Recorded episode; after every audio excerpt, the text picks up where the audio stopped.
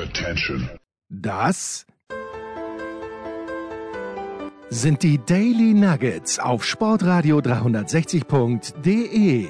Selten golden und ganz sicher nicht täglich, aber wir haben uns stets bemüht. Also meistens. Nun gut, zu besonderen Anlässen, wie eben heute zum Thema Musik. Die Daily Nuggets. Jetzt. Ein herzliches Willkommen zu Musikradio 360. Wir haben ja immer noch unser Großprojekt, das vermutlich niemals enden wird, nämlich äh, die Geschichte des Punkrock in äh, 763 Episoden oder sowas in der Art. Heute also der nächste Teil unseres äh, Grabens in der Historie der Musik, die Ende der 70er Jahre wirklich für einen Urknall gesorgt hat. Und äh, der große Auslöser für diesen Urknall war natürlich, nachdem diese Art von Musik vorher in den USA schon ein paar Vorgänger hatten. Äh, als äh, erstes muss man da natürlich die äh, Ramones nennen. Aber was in Europa den Urknall verursacht hat, was in Großbritannien äh, den Urknall verursacht hat, wo ja tatsächlich Punkrock dann so, wie wir das äh, heute verstehen, seinen Ursprung hatte. Das war das Debüt der Sex Pistols, Nevermind the Bollocks und die Singles, die natürlich vorher schon erschienen waren. Darauf gab es eine Welle von Nachahmern und einen öffentlichen Aufruhr über die bösen Buben, die äh, für alle möglichen Skandale gesorgt haben, Provokationen, die die englische Regenbogenpresse vor allen Dingen äh, Monate und Jahre lang beschäftigten. Aber die Sex Pistols waren ja nicht nur nach außen hin ein explosives Gemisch, sondern auch innerhalb der Band. Der Sänger Johnny Rotten mit richtigem Namen John Lydon, der konnte den ursprünglichen Bassisten Glenn Matlock nicht leiden. Der konnte zwar gut Bass spielen, aber war halt so ein relativ braver Typ, der nicht so richtig zum Rest gepasst hat. Deswegen hat er dafür gesorgt, dass Matlock irgendwann mal raus war aus der Band und durch Sid Vicious ersetzt wurde. Sid Vicious, sowas wie der Adlatus von äh, leiden. Der konnte zwar nicht wirklich Bass spielen, schon gar nicht, als er in die Band eingestiegen ist. Der musste also sehr schnell versuchen, sich einiges drauf zu schaffen. Ähm, aber er sah halt aus, wie man aussehen musste. Sid Vicious immer noch sowas wie das Idealbild des Punk-Rockers, äh, wenn man ihn so vor sich sieht, mit den äh, hochgestellten schwarzen Haaren, der schwarzen Lederjacke, brustfrei und äh, den Mund zu einem höhnischen Grinsen verzogen. Das ist immer noch äh, Punkrock in Reinkultur. Dazu kamen mit Steve Jones, dem Gitarristen, und Paul Cook, dem äh, Schlagzeuger, zwei, sagen wir mal, traditionelle Rock'n'Roller, die für die musikalische Basis der äh, ganzen Sache zuständig waren. Aber auf der Persönlichkeitsebene war das halt eine schwierige Mischung von, äh, von Leuten, Jones und Cook, die äh, beide aus London kamen, eher so aus der kleinkriminellen Szene kamen und in der Musik eine Chance sahen, das ein bisschen hinter sich zu lassen. Ja, und das hat am Ende dazu geführt, dass dieses Konglomerat Sex Pistols nach 18 Monaten schon am Ende war. Der Spuk war vorbei. Und dann ist die Frage natürlich, was wurde eigentlich aus den Musikern? Damit befassen wir uns heute hier bei Musikradio 360. Der erste, der nach dem Ende der Pistols neue Musik veröffentlichte und zwar quasi sofort nach dem Ende der Sex Pistols. Das war Sänger Johnny Rotten. Seine erste Single, das war quasi der namensgebende Song für seine neue Band, die hieß Public Image Limited und hier ist Public Image.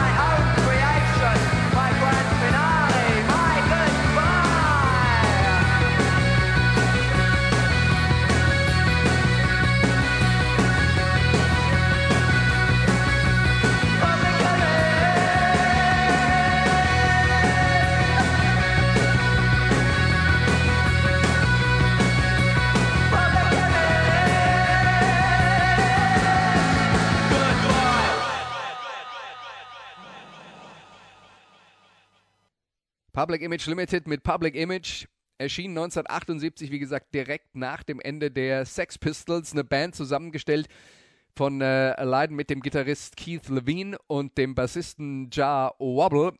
Da hört man in dieser ersten Single noch die Punkrock-Basis klar durch, aber was auch schon ein bisschen durchklingt, vor allen Dingen im Gitarrensound von Keith Levine, ist Post-Punk. Der Bass wird immer wichtiger. Äh, Keith Levine und äh, Ja Wobble, auch Musiker, die außerhalb von Public Image Limited äh, diverse Projekte äh, mitbegleitet haben, die äh, den Post-Punk groß gemacht haben. Post-Punk, das, was auf Punk gefolgt ist, ähm, was äh, weniger dem traditionellen Rock'n'Roll äh, verbunden war, dem traditionellen Rock'n'Roll-Sound, weil man kann sagen, das, was die Pistols gemacht haben, war in gewisser Weise Eddie Cochran-Riffs aus den 50er Jahren ein bisschen härter, ein bisschen schneller äh, und ein bisschen verzerrter gespielt. Aber die Basis war gleich und äh, bei Public Image Limited kam dann in den folgenden Jahren der Schritt weg von dem, was dieser traditionelle 70er Jahre Punk-Sound eigentlich war. Das lag einfach daran, dass äh, Johnny Rotten bzw. John Lydon, wie er dann ja genannt werden wollte, ohnehin musikalisch sehr vielseitig interessiert war.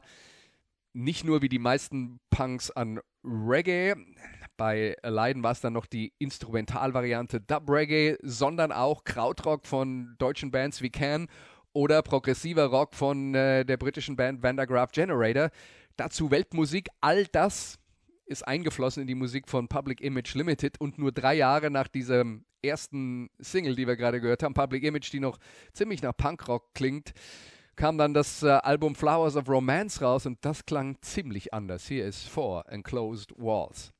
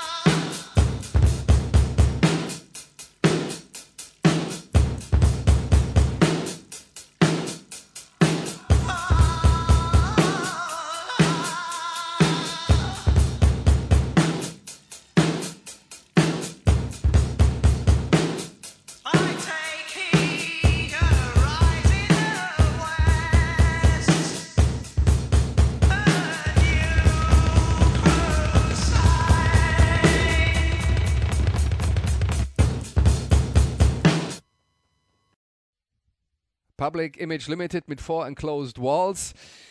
Die Band wurde sehr schnell Leidens äh, Solo-Projekt, also Levine und äh, Ja Wobble waren dann äh, auch relativ schnell raus und Leiden, der war einfach immer noch eine große Nummer in der Musikszene und der Presse wegen seiner großen Klappe. Er war der charismatische Anführer der Sex Pistols, er war das Gesicht des, äh, äh, der Band gewesen.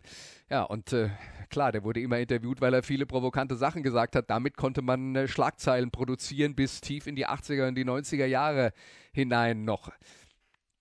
Allerdings nach ähm, dem Extremfall Flowers of Romance hat sich die Musik von Public Image Limited dann doch wieder ein bisschen Richtung Mainstream orientiert. Mitte der 80er Public Image Limited durchaus auch kommerziell erfolgreich. Ihr größter Hit äh, natürlich This Is Not a Love Song, für den haben wir jetzt dann heute keine Zeit. Aber ja, was war eigentlich mit den anderen? Sid Vicious in der Band ja als Leidensadjutant und cool aussehender Vorzeigepunk, der war bei Public Image Limited nicht mit dabei.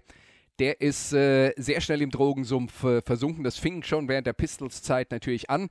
Er hatte eine amerikanische Freundin, Nancy Spangen, wo alle, die die Band damals kannten, sagt, die hat einen sehr schlechten Einfluss auf ihn gehabt. Die beiden sind zusammen nach New York gegangen. Da hat er ein paar Solo-Gigs gespielt. Und im Oktober 78 hat Sid Vicious nach allem, was man sich so zusammenreimen kann, Nancy Spangen vermutlich im Streit erstochen. Er selber im Drogennebel festgenommen, hat widersprüchliche Aussagen gemacht dazu, was da passiert ist, hat aber wohl auch gestanden, dass er sie erstochen haben soll. Er wurde auf jeden Fall erstmal in eine Entziehungskur geschickt und äh, natürlich dann äh, des Mordes angeklagt. Aber bevor es zu ähm, einer Verhandlung kam, hat er am Tag, nachdem er aus der Entziehungskur zurückkam, einen Freund darum gebeten, ihm Heroin zu besorgen und sich da eine Überdosis gesetzt. Und äh, ja, im Februar 1979 ist Sid Vicious dann gestorben. Insgesamt eine tragische Geschichte um ihn, um seine Freundin, um das, was diese extreme öffentliche Aufmerksamkeit auch aus den beiden und dem äh, Rest der Szene dann gemacht hat. Heroin sowieso ein großes Thema in der Londoner Punk-Szene, das viele Opfer nach sich gezogen hat. Aus irgendeinem Grund äh, war das schick geworden, nachdem die amerikanische Band äh, The Heartbreakers, angeführt von Johnny Thunders von den New York Dolls, über die wir ja hier an dieser Stelle auch schon geredet haben, nach London gekommen sind. Die Londoner Jungs, die was über Punkrock lernen wollten, mit ihrer Musikalität beeindruckt haben, aber die haben halt auch Heroin mitgebracht. Und äh, das war ja, sowas wie der Anfang vom Ende der Szene. Also, tragisches Ende für Sid Vicious und äh, die anderen dann aber trotzdem natürlich weiter musikalisch aktiv, wenn auch mit äh, den ein oder anderen Schwierigkeiten. Steve Jones und Paul Cook, die beiden echten Rock'n'Roller, die haben zusammen eine neue Band gegründet. Die hieß The Professionals. Hier ist Kick Down the Doors.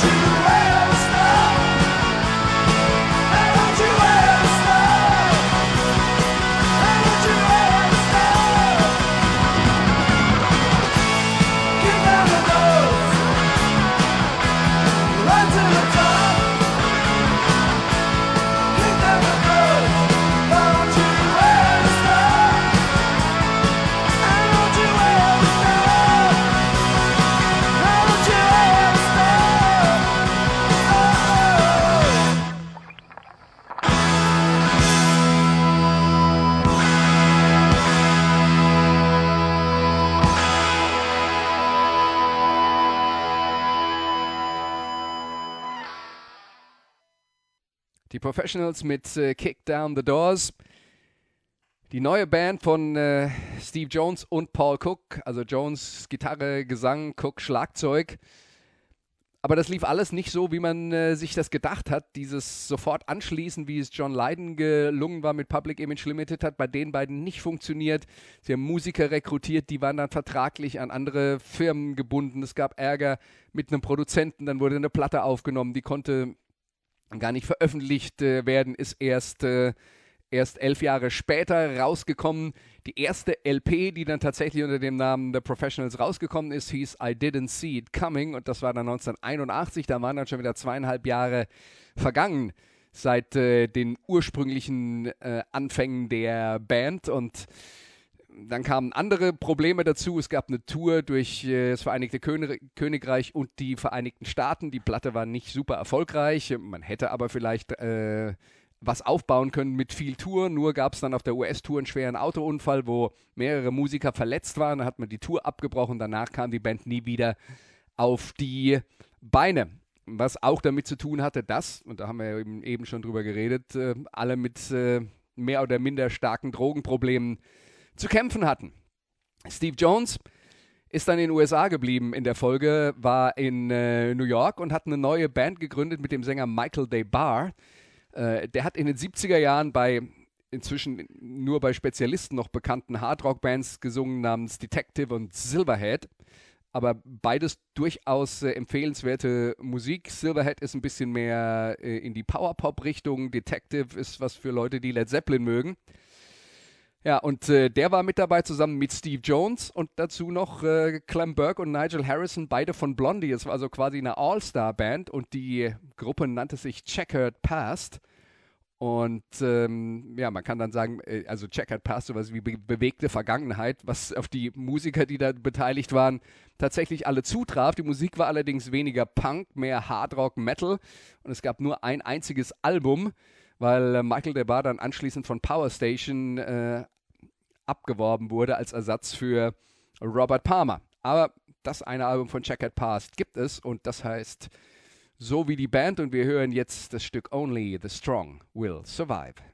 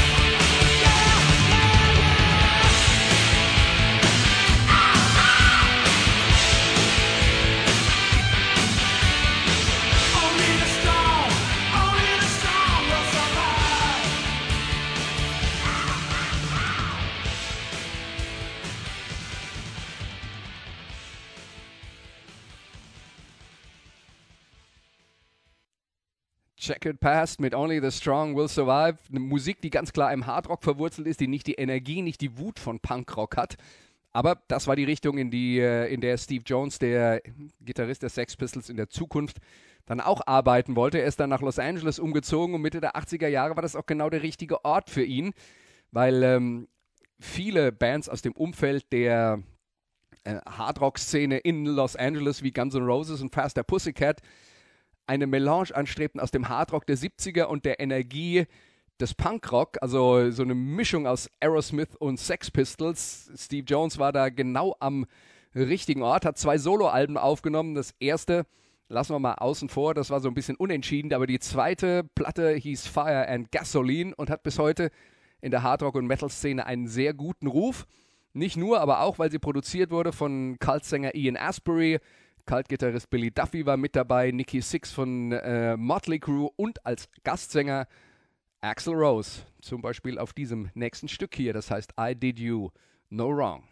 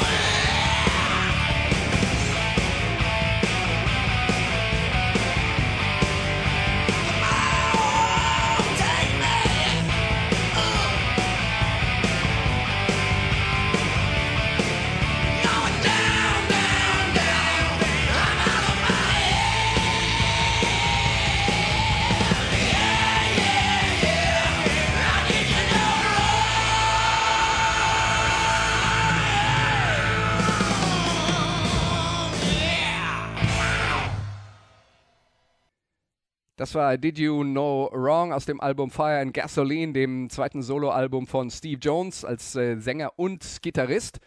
Ich habe gesagt, die Platte hat immer noch einen guten Ruf, einen so guten Ruf, dass das äh, Rock Hard Magazin im Jahr 2005 eine Liste der 500 besten Hardrock- und Metal-Alben aller Zeiten zusammengestellt hat und da war Fire and Gasoline mit enthalten. Allerdings die Verkaufszahlen, wie schon bei den Professionals und bei Checkered Past, nicht so doll. Und das war dann auch das Ende der Solokarriere von Steve Jones, der anschließend in äh, Los Angeles eine Karriere als Radio-DJ machte, mit Unterbrechungen im Prinzip bis heute. Es hieß aber nicht, dass er keine äh, Bandprojekte hatte, dass er nicht äh, ab und zu auch mal noch als Gitarrist äh, und Gastmusiker bei anderen Bands aufgetreten ist. Aber einmal haben sie es noch so richtig versucht mit einer neuen Band im Jahr 1995. Die Band hieß Neurotic Outsiders. Ähm, ja, und auch die prominent besetzt. Duff McKagan und Matt Sorum von Guns N' Roses waren mit dabei und John Taylor von Duran Duran. Auf dem Papier vielversprechend. Das Album ist auch eins, das in der Punk- und Metal-Szene bis heute einen guten Ruf hat. Aber die Verkäufer haben nicht nachgezogen. Vielleicht war Jones als Frontman und Sänger nicht äh, charismatisch genug, schwer zu sagen, was dann da den Unterschied macht. Vielleicht hat es aufgrund von diversen Plattenfirma-Verwicklungen auch nicht funktioniert, die richtige Unterstützung für die Bands zu bekommen. Manchmal erscheint ein Album zwei Jahre zu spät, wenn die Welle schon ab, am Abklingen ist und dann gibt es keine Unterstützung mehr in äh, Medien und äh, von den Plattenfirmen. All das kann dazu führen, dass ein Album untergeht, das es eigentlich nicht verdient hat. Aber ja, das äh, Debütalbum der Neurotic Outsiders war sagen wir mal, künstlerisch ein Erfolg, wenn man diese Art von Musik mag. Äh, wie gesagt, hat immer noch einen guten Ruf in der Szene und wurde dann auch tatsächlich dieses Jahr wieder veröffentlicht. Wir hören ein Stück aus diesem Album, das heißt wie die Band Neurotic Outsiders und das Stück heißt Good News.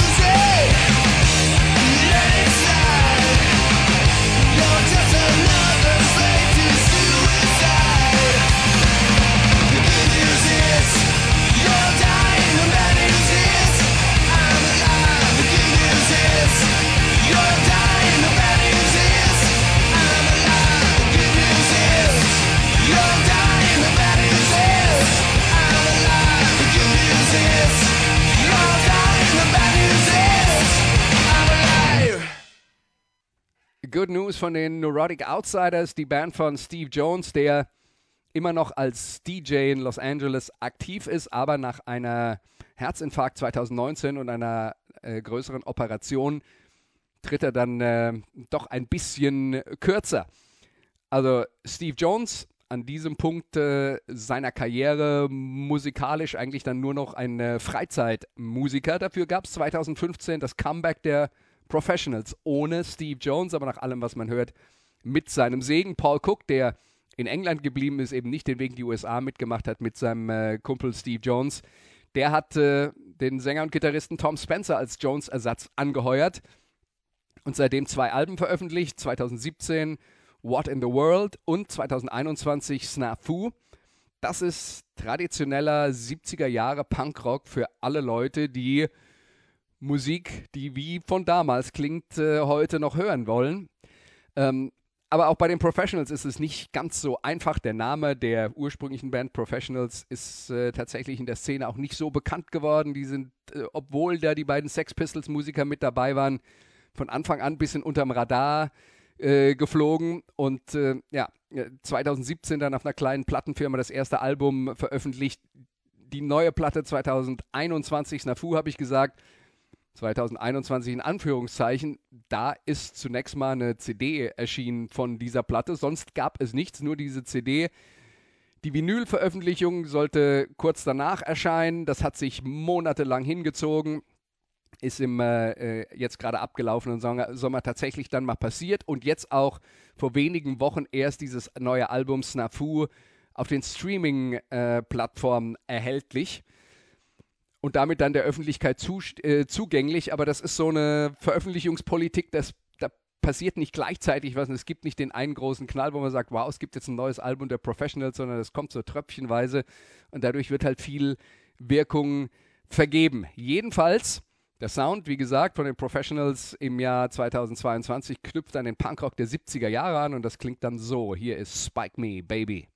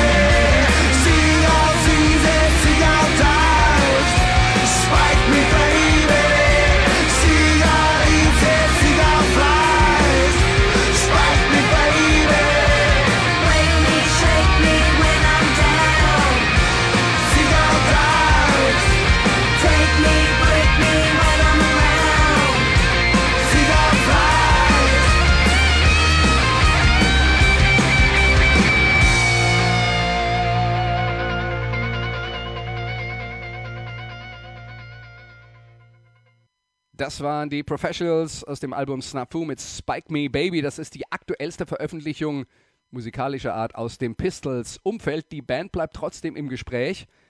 Unter anderem, weil Steve Jones seine Autobiografie Lonely Boy veröffentlicht hat vor ungefähr fünf Jahren. Da thematisiert er den äh, sexuellen Missbrauch durch seinen Stiefvater in seiner Kindheit, dann seine Karriere als jugendlicher Kleinkrimineller und dann eben alles, was äh, passiert ist, als er dann mit den Pistols zum Star wurde. Mittlerweile ist diese Autobiografie verfilmt worden von Regisseur Danny Boyle. Das ist der, der Trainspotting gedreht hat. Äh, eine TV-Serie wurde daraus gemacht und die ist jetzt gerade angelaufen in Deutschland auf Disney Plus, also echtes Familienentertainment für euch, für uns, für alle. Die Geschichte der Sex Pistols ist noch lange nicht auserzählt. Für heute sind wir damit aber fertig. Musikradio 360 gibt es wieder nächste Woche. Bis dahin, macht's gut.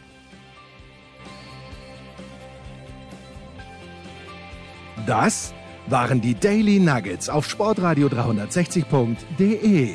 Ihr wollt uns unterstützen? Prächtige Idee!